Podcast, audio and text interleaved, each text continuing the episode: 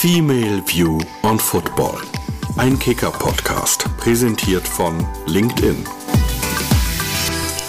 Herzlich willkommen in diesem neuen Jahr zu unserer Sonderfolge. Wir sind heute nach Berlin gedüst und sitzen, Anna und ich, mit unserem Gast im Stadion an der Alten Försterei, wo Union Berlin in die kurze Vorbereitung zur Rückrunde gestartet ist, als Siebter der Vorrunde vielleicht im Stillen mit Ambitionen auf die Europa League. Und auch darüber wollen wir sprechen mit einem Mann, mit dem man, Anna, zum Glück nicht nur über Fußball sprechen kann. Da hast du jetzt ja schon einen rausgehauen. Mal gucken, was er gleich dazu sagt. Also unser Ansinn in diesem Podcast ist es ja auch, Persönlichkeiten vorzustellen, die Menschen hinter dem Fußballspieler. Menschen, die über den Tellerrand hinaus gucken und sich mit vielen gesellschaftlichen Dingen auch beschäftigen. Und da ist er natürlich perfekt. Andreas Lute, herzlich willkommen. Vielen Dank für die Einladung. Ich freue mich sehr. Hier im Stadion, wir gucken ja gerade nach draußen auf den schönen grünen Rasen, würde immer noch der Zusatz kommen, Fußballgott. So ist das ja immer bei der Aufstellung. Aber wir dürfen beim Du bleiben heute, oder? Absolut, absolut.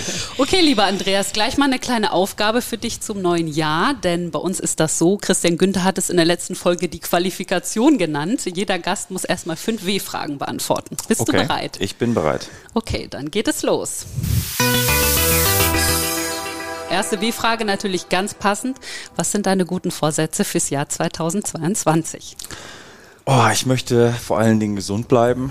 Im letzten Jahr ähm, war das sicherlich das Thema äh, Gesundheit und ähm, ja, möchte ich bislang bin ich nicht an Corona erkrankt ähm, worüber ich sehr, sehr froh bin, weil ich natürlich auch nach links und rechts schaue und sehe, dass einige Kollegen in der Fußball-Bundesliga durchaus Probleme damit haben, dann wieder äh, vernünftig leistungsfähig auf den Rasen zu kommen. Und ähm, das ist mein Ziel, da einfach frei von zu bleiben und ähm, klar, auch dafür zu sorgen, dass meine Familie gesund bleibt.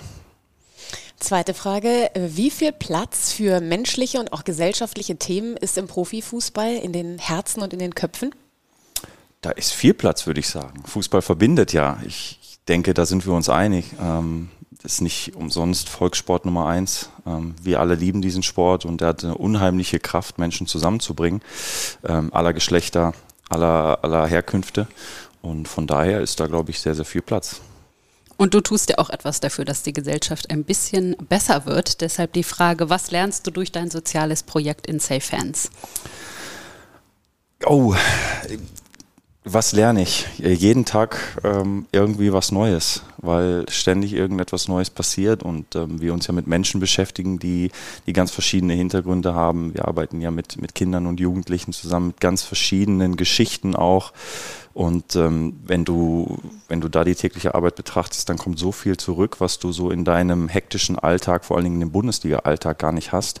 Ähm, weil da geht's wirklich ja auf dem Level immer nur um eins, nach vorne, nach vorne, nach vorne. Und ähm, ja, mein Projekt holt mich so ein bisschen auf den Boden der Tatsachen zurück. Und ähm, darüber bin ich sehr, sehr glücklich.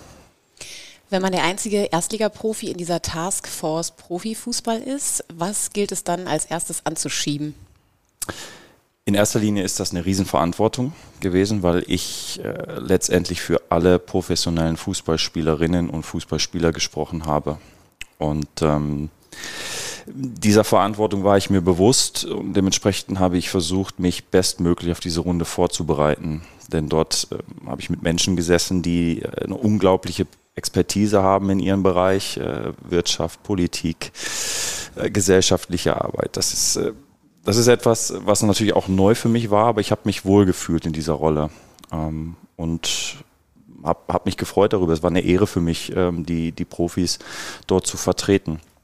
Und ähm, möchte ich nicht missen, diese, diese Erfahrung. Werden wir gleich nochmal vertiefen. Gerne. Schwierigste Frage zum Schluss. Welchen Platz belegt Union Berlin nach der Rückrunde? Boah, schwierig, schwierig zu sagen. Also ich meine, ähm, letztendlich übertreffen wir gerade wieder alle Erwartungen. Äh, viele haben uns es nicht zugetraut, diese Dreifachbelastung Pokal, Bundesliga und äh, Conference League zu meistern.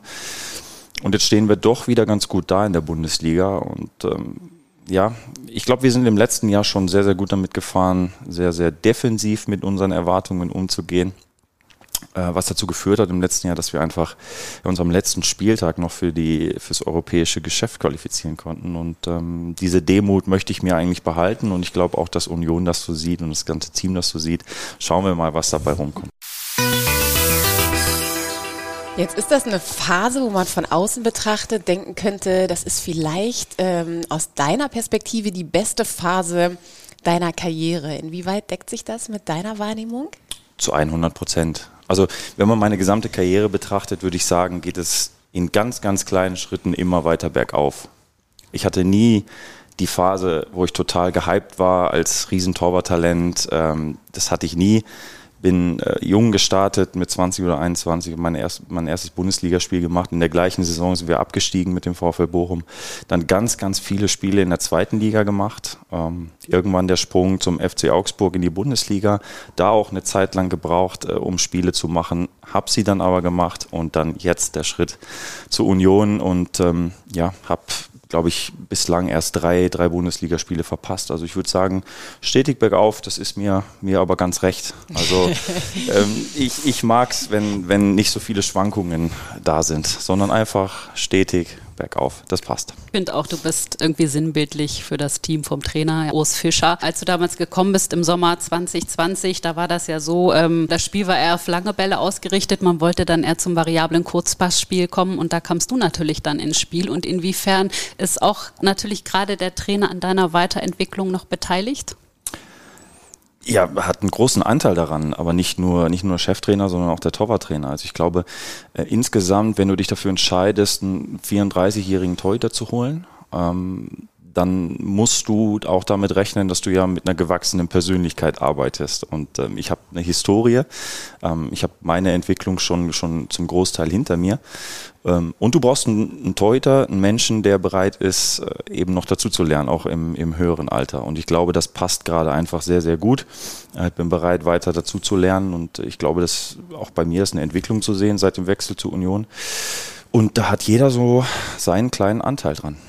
Aber Valeska müssen wir eigentlich gleich mal nachfragen, ne? Schon gesagt, ich bin 34. Was passiert denn jetzt eigentlich im nächsten Sommer? Also Union Berlin gibt ja immer ungern Vertragdetails bekannt. Mhm. Wie sieht es denn aus bei dir? Gute Frage. Solange Union nichts verkündet, gibt es nichts zu verkünden. Ah, okay, also fragen okay. wir mal ein bisschen anders. Ähm, man hatte schon, man konnte in mehreren Interviews schon lesen, dass du gesagt hast, natürlich beschäftigst du dich auch mit deiner Zukunft. Du hast ein Studium ja auch schon gemacht. Ähm, was schwebt dir so vor? Also ich möchte vor allen Dingen noch, noch mehrere Jahre ähm, professionell Fußball spielen, weil mein Körper es einfach hergibt. Ich habe mir von Beginn an eigentlich immer fest vorgenommen, äh, dann Schluss zu machen, wenn dein Körper dir die Signale sendet, es, es reicht. Ähm, und an dem Punkt bin ich noch lange nicht. Also ich bin vielleicht so fit wie, wie, wie nie zuvor und es fühlt sich irgendwo rund an. Der Körper, äh, die Erfahrung, äh, das Mentale, das fühlt sich einfach rund an und an dem Punkt möchte ich ungern aufhören. Also das kann ich mir im Moment überhaupt nicht vorstellen. Äh, bedeutet, ich werde auf jeden Fall im nächsten Jahr und wahrscheinlich auch im übernächsten Jahr noch, noch, noch professionell Fußball spielen und was danach kommt, schauen wir mal. Also ich habe, ähm, wir haben mit Inside Fans natürlich eine Organisation, bei der es unheimlich viel zu tun gibt. Und ähm, selbst wenn ich jetzt heute meine Karriere beenden würde, hätte ich sofort morgen jede Menge zu tun. Und ähm, da gibt es einfach keine Fallhöhe für mich. Also ich hätte sofort eine Aufgabe, der ich mich widmen könnte. Aber so können wir dich natürlich noch nicht aus unseren Fängen lassen. Du könntest dir aber, ich meine, es gibt ja gar keinen Grund jetzt nicht in der nächsten Saison auch hier im Tor zu stehen, oder? Also das könntest du dir schon gut vorstellen. Natürlich, fühle mich unheimlich wohl hier. Ähm, war bislang eine, eine, tolle Zeit, sportlich sicherlich die erfolgreichste Zeit meiner Karriere. Und ähm, eine Stadt wie Berlin hat einfach auch äh, seine Reize, seine Vorzüge. Äh, von daher äh, müsste schon viel schief gehen, wenn ich, äh, wenn ich im nächsten Jahr nicht bei Union spiele. Gut, bist dann ja notieren wir mal, sieht gut aus. Geht weiter wahrscheinlich. Geht weiter. Aber du bist ja noch gar nicht so lange hier. Anna hat es gesagt, 2020.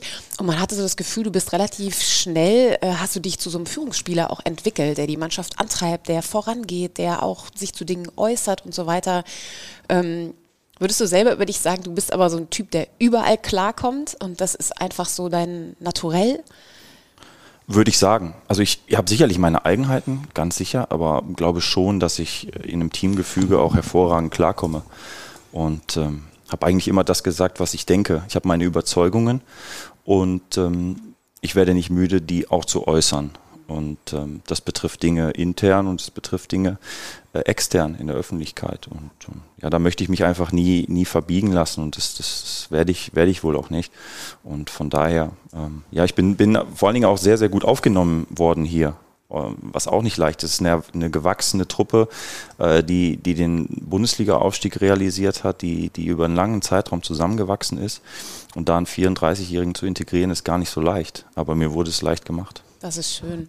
Ich finde, ihr seid ja auch irgendwie so eine wilde Truppe. Ganz interessante Persönlichkeiten sind dabei. Du zum Beispiel. Oder wir haben Christopher Trimmel, Max Kruse natürlich. Der Trainer. Taiwo auch. vorne in der Spitze. Und ähm, Ihr habt in diesem Stadion tatsächlich nur eins der letzten 25 Heimspiele verloren. Das ist ja Wahnsinn. Also ich habe neulich mal mit Christopher Trimmel gesprochen, der hat gesagt, das zeigt vor allem auch, wie viel wir eigentlich immer investieren, wie viel Aufwand, wie viel Arbeit das ist. Ja. Ähm, wie würdest du diesen Geist, diesen Spirit dieses Teams mit doch so unterschiedlichen Persönlichkeiten beschreiben? Ich glaube, dass wir in den richtigen Momenten demütig sind und genau wissen, wo wir herkommen, wo Union Berlin herkommt. Ähm, und das immer noch so ein bisschen als Abenteuer begreifen, die Fußball-Bundesliga. Wir konkurrieren damit mit Vereinen, die uns eigentlich in allem überlegen sind. Und ähm, mir, mir gefällt diese Rolle, wenn man diese Rolle ne-, einnehmen kann. Ähm, David gegen Goliath, äh, Woche so für Woche. Unterschätzt zu sein. Es ist, es ist zum Teil ein Vorteil, den wir natürlich auch spielen. Ähm, mit wachsendem Erfolg wird das natürlich schwieriger. Aber ähm, wir haben eine Team, wir haben eine Führung, ähm, die das Ganze vorlebt und ähm, ich glaube, jeder in, unserer, in unserer Mannschaft äh, teilt diese Überzeugung, ähm, dass wir einfach an jedem Wochenende alles raushauen müssen, damit da unten was Zählbares bei rumkommt. Und ähm, ja, diese Überzeugung, diesen unbedingten Willen, den, den merkt man der Mannschaft einfach an. Steffen Baumgart hat zum Beispiel neulich gesagt, ähm, ja, man hat bei Union Berlin immer gedacht, der Einbruch kommt bald, aber der kam halt einfach nicht. Ihr habt das irgendwie geschafft und Anna hat jetzt schon angesprochen, die Teamstruktur mit so unterschiedlichen Charakteren und einigen, die natürlich herausragen. Max Kruse muss man auch natürlich mal einmal ansprechen, ähm, der dann mal kurz heiratet vor dem Spiel in Bochum. Lässt der euch sowas eigentlich wissen vorher? Oder? Ich bin der Überzeugung, Max ist auf seine Art und Weise einzigartig im, im deutschen Profifußball und man muss ihn zum Teil einfach auch machen lassen, weil ich glaube, wenn wir versuchen, ihn zu verbiegen, dann ist er nicht mehr der Max Kruse, äh, der er ist und wir brauchen ihn so, wie er ist. Und ähm, wir haben einfach ein Team, was, was solche, solche Leute auffängt und sicherlich auch so in der Struktur zu weiteren Höchstleistungen antreiben kann. Und ähm, ja, wir sind alles erwachsene Männer. Wir wissen, ähm, wie wir uns eigentlich zu verhalten haben. Und Max weiß das auch bestens einzuschätzen. Er weiß ganz genau, äh, wie er sich verhalten muss, dass er am Ende äh, auf, auf, dem Rasen Leistung bringen kann. Und das macht er seit, ähm, seit ganz, ganz langer Zeit in, in der Bundesliga. Hat Top-Werte. Und äh, das braucht man nicht zu diskutieren.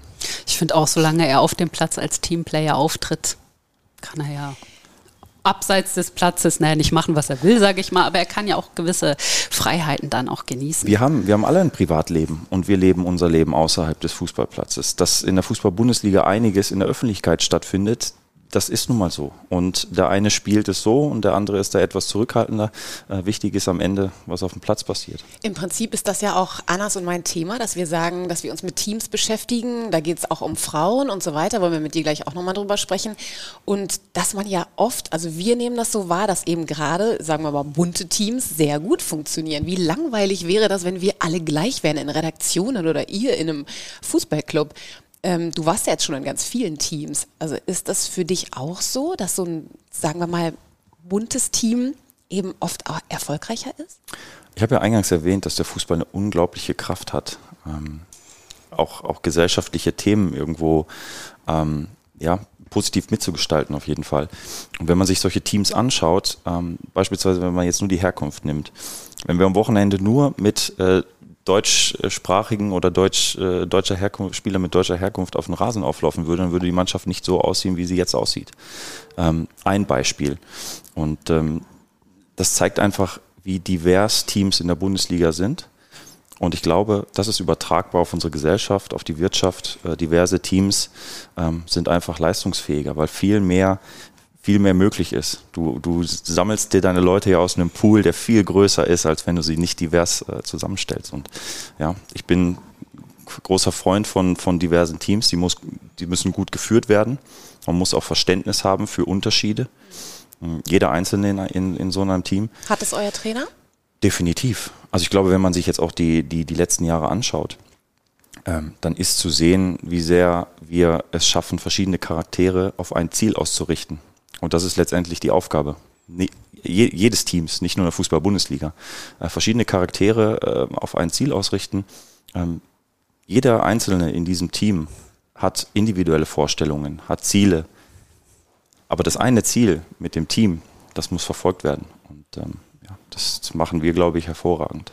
Absolut, das ist ja normal. Wir sind auch mal unterschiedlicher Meinung, aber wir haben Klar. ein Ziel vor Augen, wir haben eine Botschaft, die wir vertreten und die wir irgendwie durch unseren Podcast auch repräsentieren wollen. Und es ist ja auch schön, wenn es verschiedene Meinungen gibt. Und Reibung führt auch Reibung, oft zu was Gutem. Ja, ne? also es ist ja auch so, man versteht sich halt nicht mit jedem gleich gut in der Mannschaft. Das glaube ich ja auch normal. Ich habe mal gehört, dass du, als du bei Augsburg warst, immer mit Maximilian Philipp Kaffee getrunken hast im Hotel vor den Spielen und dass ihr dann gerne auch ja über andere Themen geredet habt, also nicht nur über Fußball. Gibt es so jemand in der Mannschaft, der hier irgendwie deine, deine ja, Verbindungsperson ist, deine Vertrauensperson, jemand, den du als Freund bezeichnen würdest? Also Philipp Max war es früher. Ah ja, genau. Genau, ähm, das stimmt. Ähm, das war so unser Ritual und wir haben uns äh, über ganz, ganz verschiedene Themen ausgetauscht. Ähm, aktuell gibt es das so als Ritual, würde ich sagen, nicht. Unser Ablauf ist aber auch anders. Wir, wir sind im Teamhotel meistens nicht mehr äh, einen Tag vor dem Spiel, sondern treffen uns erst am Spieltag äh, was auch seine Vorteile hat. Und ähm, nee, also ich glaube, die Mannschaft ist anders zusammengestellt. Ist jetzt nicht so der eine beste Freund, mit dem du alles machst, sondern irgendwo habe ich das Gefühl, du kommst mit jedem irgendwo klar, hast mit jedem verschiedene Themen, die du besprechen kannst. Und es ist einfach irgendwo ja, eine, eine gute Mischung. Mhm. Das Thema Diversität hatten wir jetzt gerade schon so ein bisschen angerissen. Uns interessiert natürlich auch deine Meinung so zum Thema Frauen im Fußball. Nun gibt es seit dem 1.1. Donata Hopfen, die an der DFL-Spitze sitzt, Christian Seifert abgelöst hat. Vielleicht bleiben wir erstmal dabei. Mm, ist es für dich etwas Revolutionäres oder ähm, dass da jetzt eine Frau sitzt an der, an der Führung der, der deutschen Fußballliga, an der Spitze? Nein. ich meine, wieso sollte es revolutionär sein? Ähm, da würden wir implizieren, dass das was ganz Besonderes ist, ganz außergewöhnlich. Es ist aber noch außergewöhnlich in Deutschland. Mag sein, wenn, wenn man es rein statistisch betrachtet, wenn man aber davon ausgeht, ähm, dass sowohl äh, Frauen als auch Männer ähm, die, die, gleichen Möglichkeiten haben, eine Ausbildung ähm, zu absolvieren, ihre, ihre, ihre Vita haben, mit der sie sich für eine Position qualifizieren können ähm, und die neue DFL-Chefin dies erfüllt, dann ist das nichts Revolutionäres, wenn sie in den Kandidatenkreis kommt für diese Stelle. Ihr habt ja auch äh, eine Mannschaftsbetreuerin, eine Zeugwertin, eine Frau, Susanne Koplin heißt sie. Ich glaube, hier oben da, wir sitzen in einer Loge, hängt auch ein Foto von der, ihr. Der Titel Zeugwertin wird ihr einfach nicht gerecht, weil sie Dinge erledigt, also es ist einfach so variantenreich, sie deckt alles ab. Und das habe ich auf die Art und Weise auch noch nie gesehen, dass man äh, so viele Themenbereiche gleichzeitig handeln kann. Ist ein absolutes Management-Wunder, würde ich sagen. Sie hat wow. nach eigenen Angaben noch nie ein Spiel äh, komplett gesehen, weil sie immer mit Dingen für ja, euch ja. beschäftigt ja. ist. Steht komplett unter Strom die ganze Zeit. Aber du kannst sie auch zu, jeder, zu jedem Zeitpunkt ansprechen, wenn du, wenn du etwas hast. Wird innerhalb von fünf Minuten erledigt. Also ich habe höchsten Respekt vor ihr. Aber das bringt Kompliment. uns natürlich genau zu der Frage, ähm, was bringen Frauen deiner Meinung nach in den Staff, in ein Team ein? Es gibt nicht so viele Frauen in der Bundesliga. Es gibt Pressesprecherinnen oder Physiotherapeutinnen hier und da, Teammanagerinnen, aber es ist doch ein sehr kleiner Kreis. Immer noch. Es beginnt sich zu ändern. Ja, also ich kenne die genauen Statistiken jetzt nicht in der Fußball-Bundesliga. Also wir haben allein jetzt im Team vier oder fünf ähm, Damen, also Ernährungsberaterin, äh, Physiotherapeutin, äh, Susanne als äh, Management für alles, äh, eine Waschfrau haben wir. Ähm, es ist, ich, ich kann es schwer einschätzen, wie es bei anderen Bundesligisten ist. Ähm, das Grund, in Anführungsstrichen, Problem ist, glaube ich, immer noch, dass die Chefposition, also die Position, wo wirklich Entscheidungen gefällt werden mhm. und wo man Dinge verändern könnte, dass das zum größten Teil immer noch Männer sind. Es gab ja. mal so eine Statistik aus Aufsichtsräten, das waren, glaube ich, irgendwie noch nicht mal 10 Prozent ja. ähm, sind Frauen. Das heißt, diese, die Entscheider sind größtenteils noch Männer, aber es scheint sich etwas zu ändern. Mhm. wie gesagt, also meine Überzeugung ist, ähm, so, solange beide Geschlechter die, den Zugang zu Bildung und zu Ausbildung und zu Fortbildung haben, ähm, kann sich jeder meines, meines Erachtens für Positionen aller Art qualifizieren. Und ähm, es gibt auch keinen, keinen Unterschied, also in der, in der Leistungsfähigkeit, davon bin ich viel, fest von überzeugt. Und ähm, der Fußball öffnet sich ja gerade, das, das denke ich schon. Ähm, es wird, wird viel darüber gesprochen. Ähm, wir haben jetzt die neue DFL-Chefin. Chefin, ähm, ich bin der Meinung, die, die DFL und der DFB hat diese Ausbildung, Management im Profifußball ähm, auch für Frauen geöffnet, was ich hoffe. Ähm, und deshalb glaube ich schon, dass sich, dass sich etwas verändert. Woran und, merkst du das? Naja, einfach, es wird mehr darüber gesprochen. Mhm. Und ähm, also für mich, mein größter Bezugspunkt, ähm, beispielsweise beispielsweise Almut Schuld. Ich habe mich ja da, damals, als ich ähm, in, den, in den Kandidatenkreis für die Taskforce äh, gekommen bin ähm, und damit konfrontiert gesehen habe, dass ich auch die professionell Fußball spielenden Frauen vertreten muss vor Ort. Ähm, mich ja irgendwo in der Situation gesehen, dass ich mich mit dem Thema intensiv auseinandersetzen muss. Frauenfußball meinst du? Genau. Oder Frauen im Fußball. V völlig egal. Und ähm, da musste ich mir natürlich Expertise suchen, weil es schwierig ist, und das, das wusste ich vorher, ähm, mich als Mann in die DFL Taskforce zu setzen und über Frauen im Fußball zu sprechen. Das ist schwierig, aber mit der richtigen Expertise, mit den Menschen hinter, hinter dem äh, Ganzen, die dir mit ihrer Expertise weiterhelfen können, in dem Fall Almut Schul, die mich ja fast schon gerettet hat bei vielen Themen, weil sie einfach äh, sehr, sehr detailliert in, in dem Ganzen drin ist. Habt ihr dann telefoniert oder wie muss man sich das ja, vorstellen? Also Videokonferenzen äh, en masse. Also äh, sie hat mir einfach in vielen Bereichen auch die Augen geöffnet, weil sie einfach Problemstellungen ja jetzt über Jahre begleitet hat, ähm, die dir als Mann in der Fußball-Bundesliga so nicht klar sind. Das, das ist einfach so. Und ähm, du musst, du musst deine Augen so ein bisschen von dieser Fußballblase wegrichten und ein bisschen breiter äh, denken und sehen und dann, ähm, dann fallen dir Dinge auf. Und da habe ich mich dann am Ende schon in der Lage gesehen, auch für die Frauen im Fußball in der Taskforce zu sprechen. Du hast ja gerade auch was Interessantes gesagt. Es gibt zum einen Frauenfußball und Frauen im Fußball. Das ist ja so ein bisschen eine andere Sache. Es gab neulich auch so eine interessante Diskussion bei den Öffentlich-Rechtlichen, wo man so ein bisschen die Hände über den Kopf zusammengeschlagen hat, weil man sieht, dass viele Männer eben nicht sehen, dass es da eine Unterscheidung gibt. Ähm, wenn wir jetzt mal über den Frauenfußball sprechen, du hast gesagt, der muss natürlich auch professioneller werden. Ähm, über Almut zu sprechen bedeutet, über eine Zwillingsmutter zu sprechen. Das ist sicherlich ein Thema, was ihr natürlich als Männer äh, in der Bundesliga so nicht habt. Ihr habt Partnerinnen zum Beispiel, die sich um die Kinder kümmern können. Das ist bei den Frauen ja oft anders. Ähm, da brauchen sie natürlich auch ihren Mann, viel Hilfe von dem Mann, der dann die Kinder betreut, der vielleicht auch seine Arbeit zurücksteckt. Was sind für dich noch so andere Themen, wo du sagst oder was du von Almut gelernt hast, wo die, wo die Frauen-Bundesliga auf jeden Fall noch Schritte nach vorne machen muss? Die Frauen-Bundesliga hat strukturell sicherlich äh, ihre Probleme. Das, das äh, muss man schon sagen. Und sie hat mir vor allen Dingen die Augen geöffnet, wenn man, wenn man den Blick mal vielleicht auf andere Ligen richtet, Frankreich, England, dass da in den letzten Jahren einfach schon viel mehr passiert ist als bei uns. Und ähm, wenn wir das dann runterbrechen auf die Fußballnationalmannschaft, ähm, für die, also die Frauenfußballnationalmannschaft hat ja schon ein Standing gehabt, mhm. auch in den letzten Jahren, auch durch die, durch die großen Erfolge, die sie, die sie feiern konnte aber im Vergleich dazu die, die Liga an sich, die Frauen-Bundesliga, eben weniger. Und ähm, ich glaube, wenn man den Blick dann nach England richtet, ist dort vieles passiert, was jetzt deutlich professioneller ist als bei uns. Und das spiegelt sich dann sicherlich auch am Ende in Erfolgen ähm, auf äh, Nationalmannschaftsebene wieder. Und ich glaube, dass wir das begreifen müssen, dass man die Liga stärken muss, wenn man, wenn man als, als, ähm, als DFB-Team dann Erfolge feiern möchte. Du brauchst die Basis. Und die Basis ist zum, zum einen die Profiliga, ähm, aber auch die Ausbildung im Breitensport für Mädchen äh, und Frauen. Und das ist ein, das ist weitestgehend ein DFB-Thema. Und ähm, da ist Almut natürlich auch voll im Thema. Dann einmal, wo du den schon ansprichst, den DFB und wo man so raushören kann, okay, du nimmst den DFB bei diesen Themen so in die Pflicht. Ähm, es steht im März an, die Wahl zum DFB-Präsidenten. Und so wie es sich jetzt abzeichnet, haben die Landesfürsten sich ähm, für diesen 11. März, an dem das entschieden wird, für Bernd Neuendorf schon ausgesprochen. Mm, der ganze Ablauf, wie das jetzt, wie dieser Vorlauf war und was sich da abzeichnet, ist das für dich zeitgemäß? Ich glaube, es sind die Strukturen, die wir in den letzten ähm, Jahrzehnten einfach im DFB gesehen haben. Und ähm, meines Erachtens hat sich da jetzt auch im, im letzten Jahr nicht viel geändert. Und, ähm, auch nicht Almut mit ihrer Initiative, ähm, Fußball kann mehr.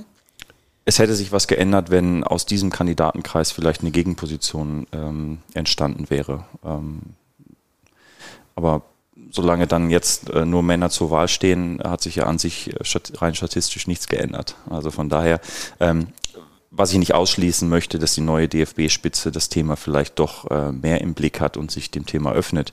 Äh, das, das kann ich nicht, nicht einschätzen, weil ich nicht, äh, nicht intern dabei bin. Werbung wir wollen mit unserem Podcast den weiblichen Blick auf den Fußball und damit im Grunde genommen auch auf die gesamte Gesellschaft abbilden. Wir hoffen, dass wir so gemeinsam mit dem Kicker einen Veränderungsprozess anschieben können. Zum Glück sind wir aber nicht die Einzigen, die erkannt haben, dass die Welt sich in so vielen Bereichen in einem Wandel befindet. So auch das soziale Netzwerk LinkedIn. Die haben sich ja bekannterweise auf den Bereich Beruf und Karriere spezialisiert und dieses gesellschaftlich relevante Thema bilden sie auch in ihrem Podcast ab. Der heißt Network. Das ist der Podcast zum Berufsstart. Mehr dazu findet ihr auch in unseren Show Notes. In der aktuellen Staffel geht es um die Frage, wie gutes Arbeiten aussehen kann und sollte. Moderator Friedemann Karek spricht mit Menschen, die die Arbeitswelt diverser machen wollen, nachhaltiger, fairer alle zwei Wochen gibt's dienstags eine neue Folge. Jetzt reinhören. Denn schließlich bestimmt das Berufsleben ja einen großen Teil unseres Alltags und wenn man auf der Arbeit glücklich und zufrieden ist, wirkt sich das natürlich auch positiv auf unser Privatleben aus. Deshalb ist es wichtig, dass wir uns alle daran beteiligen, diese Welt diverser, bunter und gerechter zu machen. Werdet auch ihr Changemaker. Hashtag Conversation for Change. Werbung. Eine Sache, um noch einen Schritt weiter zu gehen. Inka Grings, das hast du 100 Pro auch gelesen, ähm, hat jetzt kürzlich noch mal in Interviews sich ganz klar geäußert und hat gesagt, sie hat wirklich das große Interesse, auch als Frau irgendwann mal Männermannschaften zu trainieren. Was macht es mit dir als Fußballspieler in so einem Moment? Nicht viel. also. Keine Angst, ja. Äh, wofür soll ich Angst haben? Vor Expertise? Nein. Also eine Fußballmannschaft zu führen, ähm, ist, ist ein anstrengender Job. Und du musst, ähm, musst ein Team führen können, du, du musst taktisches Verständnis haben, du musst äh, vielleicht auch in, in der einen oder anderen Situation eine Art Psychologe sein. Und all, all das sind Dinge, die eine Frau kann und ein Mann kann. Also von daher wüsste ich nicht, welche, welche Argumente dagegen sprechen würden, ähm, dass eines Tages eine Frau eine Fußball-Bundesligamannschaft trainiert. Ähm, es, es kommt vor allen Dingen auf Teamführung an, auf ähm, psychologische Faktoren und auf, auf Fußballexpertise. Und ähm, Fußballexpertise kann man lernen.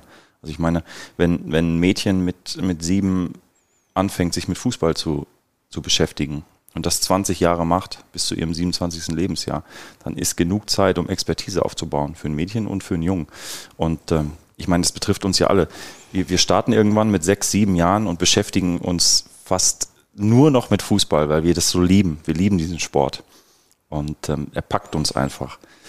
Und wenn du dann so viele Jahre in, in diesem Bereich äh, aktiv bist und, und gewillt bist, dazu zu lernen, hast du genügend Zeit, um einfach eine Expertise aufzubauen. Und das können Frauen und äh, Männer gleichermaßen. Wenn du Psychologie ansprichst, hast du das Gefühl, jeder Spieler würde sich einer weiblichen Trainerin auch genauso öffnen können, zum Beispiel wie gegenüber seinem Trainer? Also wäre da irgendwie ein Unterschied im Verhalten der Spieler gegenüber der Trainerin oder des Trainers? Also ich behaupte mal, dass im Profifußball sich auch, äh, auch ein Spieler seinem, seinem männlichen Trainer nicht öffnet. Also mhm. man muss ja, man muss ja mal ehrlich sein, wir bewegen uns auf Top-Niveau und da geht es vor allen Dingen um Leistung. Und wir sind nicht hier, um uns gegenseitig zu streicheln. Und ähm, das, das, das, ist, das ist einfach nicht so. Es geht vor allen Dingen um Expertise, um fußballerische Expertise, um Zielerreichung. Ähm, ja, und das, aus meiner Sicht gibt's da, gibt's da keine Diskussion. Warum ähm, soll, soll nicht eine Frau eine fußballerische Expertise haben und einen Plan haben, wie wir am Wochenende das Spiel gewinnen, ähm, weil sie eben sich mit dem Gegner beschäftigt hat oder ähm, ähm, unser, unser Team unseren Plan irgendwo aufstellt. das kann eine Frau genauso gut wie ein Mann. Und, ähm, ich glaube jetzt, dass uns beiden das zum Beispiel gar nicht so überrascht, dass du das jetzt sagst und dass du diese Haltung dazu hast. Aber ähm, wenn du jetzt mal so irgendwie den Blick schweifen lässt auf deine Mitspieler, auf die anderen ähm, Kumpels in der Bundesliga, glaubst du, dass die, dass die meisten das so ähnlich sehen? Also, dass es quasi den Boden dafür gäbe, falls diese Entwicklung in diese Richtung weitergeht? Kann ich nicht einschätzen, weil man den Menschen auch nur vor den Kopf schaut und nicht hinein. Aber man muss sich auch mal eines klar machen. Ein Cheftrainer in der Fußball-Bundesliga, ähm, selbst jetzt, wenn er, wenn er männlich ist, kann nie der Freund eines jeden Spielers sein. Nie. Das wirst du nicht schaffen. Du hast so viele ähm, unzufriedene Spieler, du hast Spieler, ähm, die ihre, ihre Historie haben, Verletzungshistorie da passiert so viel innerhalb einer Fußballmannschaft. Es ist nicht so, dass äh, der Cheftrainer ähm, und, und ein jeder Spieler sich immer grün sind, sondern es geht um Leistung, es geht um Fußball, es geht um Ergebnisse und das würde eine Frau genauso betreffen, wie es einen Mann betrifft. Aber das finde ich ist übrigens, können wir auch mal notieren, sehr spannendes Thema, diese Mannschaftspsychologie. Also du hast das gesagt, natürlich setzt man sich nicht hin irgendwie im Kreis und hält Händchen und ähm, ja, versucht so gute Stimmung in die Mannschaft zu bringen. Aber es gibt ja zum Beispiel Spieler, die sind irgendwie in einem Leistungstief, haben länger nicht getroffen zum Beispiel oder spielen eben nicht. Und da hört man ja schon immer wieder, dass das auch viel über persönliche Gespräche mal geht oder der Trainer geht hin und spricht natürlich mit dem Spieler. Vielleicht kannst du uns da mal, ich finde es echt super interessant, so einen Einblick geben, was ist denn, also wie funktioniert denn diese Mannschaftspsychologie? Was meinst du genau, wenn du sagst, der Trainer muss auch Psychologe sein? Naja, also erstmal möchte ich sagen, dass es ja nicht nur der Cheftrainer ist. In, mhm. der, in der Fußball-Bundesliga sind die Trainerteams unglaublich groß, sind Experten mit dabei für, ihr, für ähm, verschiedene Bereiche. Also du hast ein, ein komplettes Staff, ein, ein großes Trainerteam. Und da verteilst du Aufgaben es, also bedeutet, dass nicht nur der Cheftrainer dafür zuständig ist, Gespräche mit den Spielern zu führen. Also ich meine, es gibt viel zu tun. Gegnervorbereitung, ähm, Spielnachbereitung, ähm, Trainingsvorbereitung. Da ist so viel zu tun. Du hast gar nicht die Zeit, äh, jede Minute damit zu, zu verwenden, ähm, individuelle Gespräche mit Spielern zu führen. So, und das verteilt sich dann eben aufs, aufs komplette Trainerteam. Und du brauchst vor allen Dingen eine, eine Mannschaftsstruktur, die Dinge äh, frühzeitig irgendwo auch, auch selbstreinigend übernimmt. Das funktioniert gar nicht anders. Also wenn du, wenn du 30 Kinder hast, die sich nicht miteinander beschäftigen, sondern nur mit sich selbst, dann, dann, dann funktioniert das nicht. Und also gerade jetzt bei uns, wir haben eine, eine, eine der ältesten Mannschaften in der Bundesliga. Da hast du einfach Charaktere dabei, die schon viel gesehen haben. Und ich bin der Überzeugung, je besser zusammengestellt eine Mannschaft ist, desto weniger muss auch der Cheftrainer intern ähm, an Aufgaben übernehmen. Also eine gute Mannschaft die läuft auf dem Rasen fast selbst. Interessant. Ich, also abschließend möchte ich aber festhalten auf die Frage, die für uns auch ganz wichtig war, so, hältst du das für denkbar, dass eine Frau irgendwie in der Bundesliga vielleicht mal Cheftrainerin wird? Habe ich jetzt so rausgehört, noch so, hast du gewisse Zweifel? Du hast keine Vorbehalte, aber grundsätzlich. Nein, ich ähm, habe keine Zweifel. Ich habe keine Zweifel, dass das möglich wäre. Mhm. Weil du musst dir eins vorstellen, ein Trainerteam, sagen wir mal, besteht dann aus äh, sieben oder acht Trainern. Das wäre dann eine Frau plus vielleicht und Männer komplett durcheinander. Beispielsweise ähm, die Cheftrainerin wäre die Chefin dieses Trainerteams. So. Und da hättest du dann ein gemixtes Team mit verschiedenen ähm, äh, Expertisen und ähm, wüsste nicht, warum sich das nicht, nicht auch in, in positiven Ergebnissen ähm, zeigen könnte. Also, äh, fehl, fehlt mir die Vorstellungskraft, muss ich, muss ich ehrlich sagen, warum das nicht funktionieren könnte. Mhm. Da wir ja nicht mehr so viel Zeit haben, du musst gleich wieder zurück zum Training, würde ich gerne nochmal auf deine Person zurückkommen. Ich finde, du wirkst äh, sehr ruhig, du bist sehr reflektiert, also hast wirklich auch zu allen Themen ähm, eine Meinung und man hat so das Gefühl, Fußball ist nicht das Wichtigste für dich. Also es gibt in deinem Leben viele Dinge, die du auf eine Stufe mit Fußball gestellt hast. Also dass sich einfach irgendwie so eine Ausgeglichenheit umgibt. Würdest du sagen, das ist auch so ein bisschen dein, dein Erfolgsrezept? Ja, also ich habe ich habe einfach eine andere, andere, einen anderen Weg äh, eingeschlagen als, die viel, als viele andere meiner, meiner Bundesliga-Kollegen. Ähm, ich bin damals durch, durch einen Zufall eigentlich noch Profi geworden. Als ich schon an der Uni war, hatte mich äh, in der zweiten Mannschaft des VfL Bochum schon damit beschäftigt, dass ich das Ganze nur noch nebenbei machen möchte. Ähm, war dann an der Uni, habe äh, medizinische Informatik studiert und dachte, komm, machst das äh, auch mal nebenbei, kannst ein bisschen äh, dein Studium damit finanzieren. Ja, und dann ist etwas, etwas passiert, äh, was ich so nicht vorhergesehen habe, bin dann äh, über verschiedene Verletzungen von Konkurrenten dann doch noch in die erste Mannschaft äh, reingerutscht, habe meine ersten äh, Bundesligaspiele gemacht mit 20 oder 21 und war auf einmal in diesem Zirkus drin. Und ähm, dann habe ich irgendwo ja auch richtig Freude dran, dran gefunden und ähm, habe aber nie vergessen, dass ich damals eigentlich schon die Entscheidung getroffen hatte, so den akademischen Weg zu gehen. Und ähm, bin diese Welle ähm, des, des stetigen Erfolgs, äh, würde ich sagen, dann immer weiter geschwommen, habe hab das ähm, mit großer Freude gemacht mein VfB Bochum, was ja so mein Verein war. Ähm, und ja, habe aber nicht vergessen, ähm, ja, wo ich herkomme und, und was ich ursprünglich dann auch mal machen wollte. Und von daher gibt es einfach Themen, die mir genauso wichtig sind wie der Profifußball. Das ist, ist sicherlich nicht, nicht mein ganzes Leben. Deswegen bist du für uns natürlich auch der optimale Podcast-Gast. Ähm, es gibt immer wieder auch ähm, Aktionen, an denen du dich beteiligst. Kürzlich hast du mit lilafarbenen Handschuhen gespielt am Tag der, äh, am Internationalen Tag der Menschen mit Behinderung, um darauf aufmerksam zu machen. Du hast 2015, als Angela Merkel diesen Satz gesagt hat, wir schaffen das, hast du diese Stiftung gegründet für Menschen, für geflüchtete Menschen, für Kinder, ähm, für die du dich einsetzt, Kannst du noch mal ganz kurz skizzieren, was dein Herzensanliegen in diesem Moment war, was deine Hauptmotivation war, wieso du gesagt hast, so jetzt, ich mache das jetzt? Also meine Grundüberzeugung ist, dass der Fußball an sich einfach eine unglaubliche Kraft hat, ähm, gesellschaftlich ähm, etwas in die richtige Richtung zu, zu lenken und irgendwo zu zeigen, ähm, was gesellschaftlich möglich ist. Und ähm, diese Kraft des Fußballs möchte ich eigentlich permanent nutzen. Äh, und nutzbar machen. Und das machen wir über Insel Fans e.V. ja, ja eigentlich seit, seit Beginn. Und äh, was sich was sich daraus auch entwickelt hat, diese Organisation ist unglaublich groß geworden. Wir, wir erreichen mittlerweile unglaublich viele Kinder mit unseren Projekten. Das ist in NRW, muss man sagen. Ne? Genau, also genau, das ist in Nordrhein-Westfalen ähm, primär. Und ähm, haben aber auch schon Projekte in, in Bayern umgesetzt während meiner Zeit in Augsburg. Ähm, aber das ist etwas, du beginnst das aus einer Grundüberzeugung, eigentlich aus einer Idee und daraus erwächst was, ähm, womit du wirklich ähm, ja, einen gesellschaftlichen Impact kreierst. Und das, ich kann es nur, nur jedem empfehlen. Ich glaube, jeder hat irgendwo ein Thema, was ihn reizt, was, was er, wo, wo er ein Problem sieht und wo er, wo er sich engagieren möchte. Und wenn man das einmal gefunden hat, dann ist das ein Geschenk.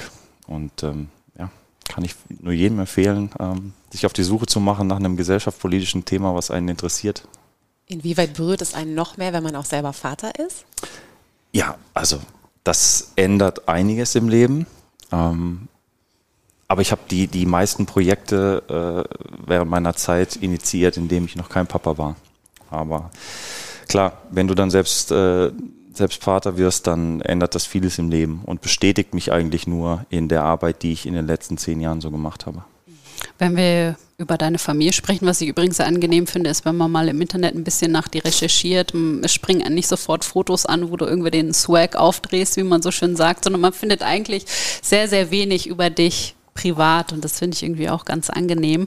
Ähm, ich habe aber was Interessantes gefunden, nämlich, dass du sagst, dass du nie in den Extremen gerne bist, sondern immer versuchst, so einen Mittelweg zu finden, was natürlich auch wahrscheinlich eine Erziehungsfrage ist. Also wo kommt man her, wie ist man aufgewachsen? Ähm, wie bist du denn aufgewachsen und was davon ist dir wichtig an deine Tochter weiterzugeben? Erstmal ist es mir ganz, ganz wichtig, dass äh, privat, privat bleibt und ähm, der Sport mein Beruf äh, eben mein Beruf ist. Äh, das, das möchte ich sehr, sehr gerne ko konsequent trennen. Und ähm, ja, ich bin in der Tat so aufgewachsen, ähm, wenig in diesen Emotionalitäten zu schwanken. Ähm, es kann nicht sein, dass an dem einen Tag alles super ist und am nächsten Tag ist alles schlecht. Das erschließt also sich mir nicht. Also eigentlich so wie im Fußball. Das, das funktioniert für mich nicht. Und ja. so bin ich eben auch aufgewachsen. So wurde ich erzogen. Und ähm, ich versuche das natürlich auch irgendwo weiterzugeben, weil dieses Schwanken in Emotionalitäten, das ist, ähm, äh, es ist zum Teil sicherlich aufregend, ähm, aber passt mir irgendwo gar nicht. Und äh, das hilft mir auch, auch bei meinem Spiel. Ist auch sicherlich für meine Position exzellent, wenn du einfach versuchst, immer einen, äh, Ruhepol. ein, äh, genau, ein, äh, ein Level zu haben. Und das versuche ich natürlich weiterzugeben. Äh, bin äh, sehr, sehr behütet aufgewachsen, muss man sagen. Mir ging es immer sehr, sehr gut.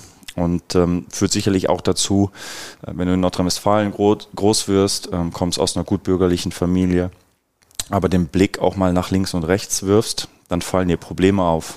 Nicht nur in Nordrhein-Westfalen, aber ähm, da kann ich es am besten einschätzen. Und ähm, wenn du dann Profi wirst, ähm, finanziell mehr oder weniger unabhängig bist, dann war für mich immer klar, hey, es gibt da draußen ganz, ganz viele, denen es wesentlich schlechter geht als dir selbst. Und ähm, nutzt den Fußball, nutzt die Kraft, die du hast. Und, ähm, und daraus ist äh, zum Beispiel auch Inside TV entstanden. In NRW ist ja auch der Karneval ein hohes Kulturgut. Inwieweit mhm. hast du eigentlich damit irgendwas am Hut? habe ich ganz, ganz wenig am Hut. Das ist natürlich auch, das geht auch so ein bisschen in die Richtung, äh, den einen Tag lassen wir die Sau raus ja, und am ja. nächsten Tag ist wieder äh, Berufsalltag. Äh, ist nicht ganz so mein Thema, aber ich kann, kann jeden verstehen, äh, der in der Karnevalszeit auch mal die Sau rauslässt. Also eine Jacke-Frage zum Ende, würde ich sagen. Ich habe hier nämlich die Uhr im Blick.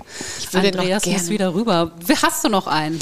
Ah, ich wollte noch mal einmal auf diese, um eine visionäre Frage noch zu stellen. Daumen hoch, eine Frage Sehr gut. Also äh, Taskforce Profifußball, da waren wir ja vorhin ganz kurz schon mal. Das ist ein wichtiger Auftrag für dich. Da gab es dann ähm, ein Zwischenergebnis schon mal, da hat man sich darauf verständigt, mehr Nachhaltigkeit, mehr Umweltschutz, mehr den Frauenfußball unterstützen. Und ein Grundsatzbeschluss war das Thema Nachhaltigkeit auch im Lizenzierungsverfahren irgendwie zu integrieren. Mhm. Und das Thema Nachhaltigkeit, das äh, kann man auch nachlesen, ist bei dir, glaube ich, auch privat ein Thema. Du hast offenbar eine Photovoltaikanlage, glaube ich, auf dem Dach. Ähm, ist auch das ein Thema, dass du eben sagst, okay, ja, auch wenn man Kinder hat oder wenn man, also das Thema Umwelt, äh, inwieweit ist das für dich etwas, was dich umtreibt? Nachhaltigkeit? Ist ein wichtiges Thema. Ich glaube, wenn man, wenn man nicht mit Scheuklappen durch die, durch die Welt marschiert, ähm, dann, dann sollte man sich Gedanken machen, wie sieht die Welt in 10, 15, 20 Jahren aus. Und glaube, dass wir heute verschiedene Dinge in Angriff nehmen müssen, dass die Welt auch für unsere, für unsere Kinder noch lebenswert bleibt. Ähm, wenn, du, wenn du Vater bist, dann denkst du darüber natürlich auch nochmal anders nach. Ähm, ist, ist ein Thema, aber ich würde jetzt gerade in Bezug auf die Taskforce auch mal unterscheiden zwischen ökologischer Nachhaltigkeit und wirtschaftlicher Nachhaltigkeit. Mhm. Beispielsweise kann es für mich auch nicht sein, dass während der Corona-Phase ähm, dem einen oder anderen Verein nach dreimonatiger Pause von TV-Geld ähm, auf einmal das Wasser bis zum Hals steht ja. und Gehälter nicht mehr gezahlt werden können, weder für, äh, für Profis noch für, für Angestellte. Also das ist, das, das ist ein Thema, dem müssen wir uns widmen. Ähm, Vereine müssen wirtschaftlich nachhaltiger agieren und sicherlich auch ökologisch nachhaltiger.